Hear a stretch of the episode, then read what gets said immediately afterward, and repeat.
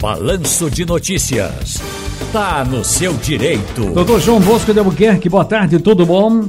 Boa tarde, Chile. Boa tarde, ouvinte da Jornal. Tudo bem? Tudo direitinho? Tudo jóia. Vamos falar um pouco aqui sobre doação. Muita gente quer se prevenir. Veja, tem uns que querem dar o golpe, né? Mas aí vamos lá. Vamos, vamos dar, vamos entender, vamos levar da crédito e confiança. Alguns querem se prevenir quando iniciam uma relação, um relacionamento tal. Daí nasce o lance de fazer a doação ou doações entre familiares de alguns bens.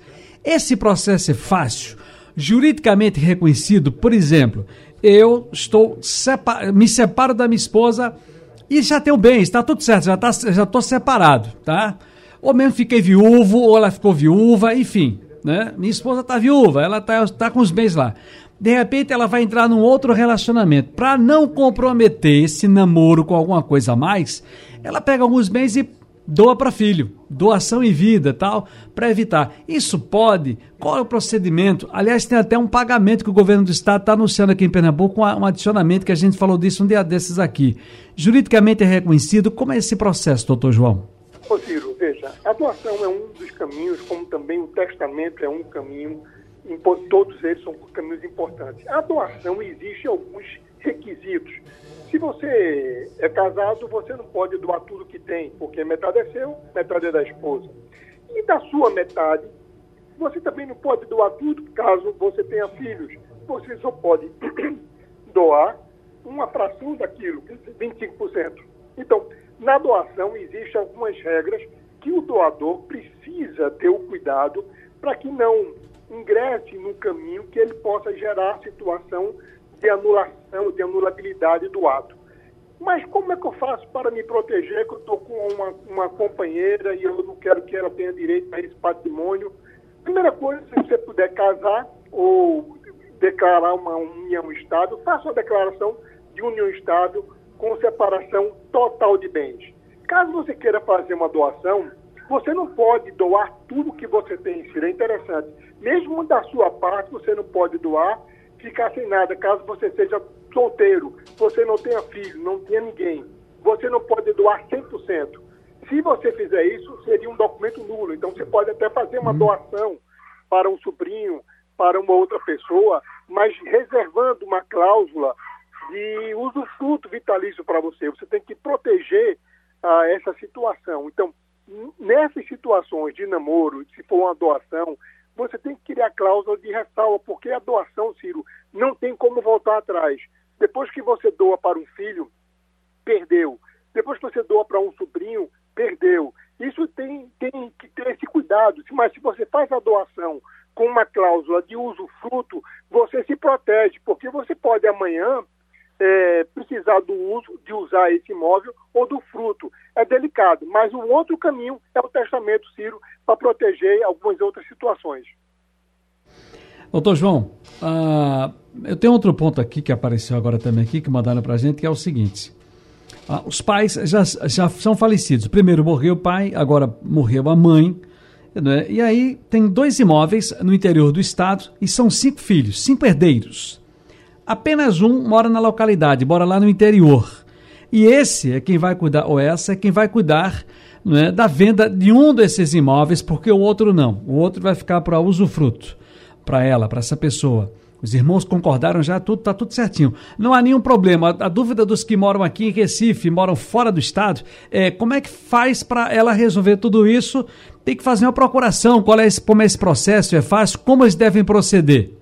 Veja, Ciro, o processo, quando há morte, é um processo de inventário, que pode ser feito em cartório, quando existe uma condição de todos os filhos, todos os herdeiros serem maiores, capazes, não, não existe nenhum tipo de impedimento. Eles redigem uma partilha amigável e automaticamente divide esse bem. E paga-se o imposto, acabou-se o problema. Caso abra-se um processo de inventário, que também é um caminho fácil, esses filhos podem pedir ao juiz uma autorização para que se vendam um alvará, e esse também é simples. O juiz libera esse alvará, condicionando o depósito do valor em uma conta judicial.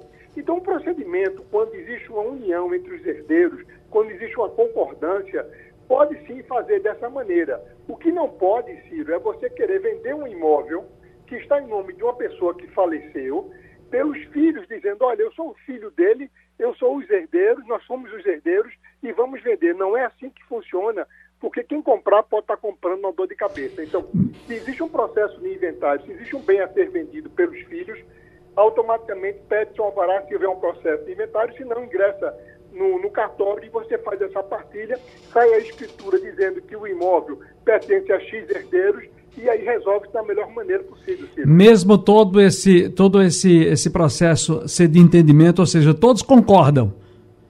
Todo, não há nenhum problema de não há, não há desentendimento. São dois imóveis. Um é para usufruto da pessoa lá que já está vivendo nela há muito tempo, cuidou inclusive da mãe. Mas o, o outro, os irmãos querem vender, claro, para dividir a grana, cada um vai ficar com sua parte. E, e, essa pessoa lá no interior é quem é responsável. Todos concordam. Mesmo assim, deve procurar o cartório e fazer uma. É, é... Sim, uma, uma simples, Ciro, uma partilha amigável, onde esse bem que ficou destinado para venda ficará rateado entre todos, entre os herdeiros, e o outro imóvel ficará exclusivamente para aquela irmã. Existe aí, Ciro, são alguns detalhes que eu tenho que te explicar e ao ouvinte, esse bem que ficou com essa irmã, ela vai se beneficiar mais. Então, nesse caso, haverá um outro imposto, além do imposto causa-morte, que é o imposto doação. Mas é, uma, é, um detalhe. Agora, caso eles também queiram fazer de forma é, judicial, o processo, o processo de inventário hoje ele anda muito rápido quando as partes têm interesse em resolver, quando não estão brigando. Nesse caso, pode ser um caminho. Porque muitas vezes no cartório, Ciro, o inventário sai mais caro, porque a fazenda é que faz a avaliação do imóvel para cobrar o imposto. E quando ele é feito judicial, quem faz a avaliação é o avaliador judicial. Então, tenha cuidado com essas situações. Mas é importante que te diga, é simples, essa irmã pode ficar tranquila que vai ficar com o imóvel porque os outros concordaram em vender. E essa venda pode ser muito simples também, Ciro. Tá, com relação, com relação a essa coisa do imposto, viu? Atenção para você que pediu a informação Há um percentual a ser pago aí do valor. Dá licença aqui, por gentileza, Daniel. É, é só para dizer, para essa resposta aqui, que é o seguinte: o doutor João está explicando, a gente estava até. Elis, depois aqui da produção, passa, passa aqui para mim, para a Big, o pessoal, essa, essa questão da doação, aquela reportagem que a gente já tá, fez aqui, sabe, doutor João? Fizemos aqui, dia desse, uma entrevista sobre isso, que o governo do Estado é, é, determinou, acho que é um aumento no percentual, um, um ajuste nesse percentual. Há um percentual a ser pago nesse, nesse primeiro imóvel da doação. O outro é, da venda não, que é o entendimento. Então... Vamos lá, vamos lá. Quando se morre alguém, você paga um imposto chamado causa-morte. Aquele bem que pertencia ao falecido vai ser pago o imposto. Se tinha uma, uma esposa sobrevivente, é, paga-se metade do imóvel. Se faleceu o casal, paga 100% do imóvel. Nesse caso, vai se pagar o imposto causa-morte dos dois imóveis, sendo que os irmãos abriram mão de uma casa para uma irmã específica, porque ela foi boa, cuidou dos irmãos Nesse caso, essa, esse abrir mão é uma doação. Aí se paga um outro imposto, que não é mais o causa-morte, é o imposto intervivos. Então tem que ter cuidado para fazer essa coisa bem feita, para que não onere muito esse espólio, entendeu, Ciro? Muito bem, está aqui, doutor João, de repente aparece gente com X mil hectares em cada canto desse país para vender, que é da irmã, do primo. Meu Deus do céu, é tanta coisa. Doutor João, sempre bom ouvi-lo e aqui estamos resolvidos. Ciro, uma dica de leitura, a bailarina de Watwitz, aquele campo de concentração, e espetacular livro, Ciro. Eu aconselho a todos, a você, Ciro, que é um amigo meu, um livro maravilhoso, belo. Essa senhora ainda vive, essa moça ficou presa no campo de concentração. Hoje ela tem 90 e poucos anos, é uma psicóloga, um show de bola de livro, Ciro. A bailarina de Auschwitz. Isso. Muito obrigado, doutor João Bosco. Um abraço, Ciro.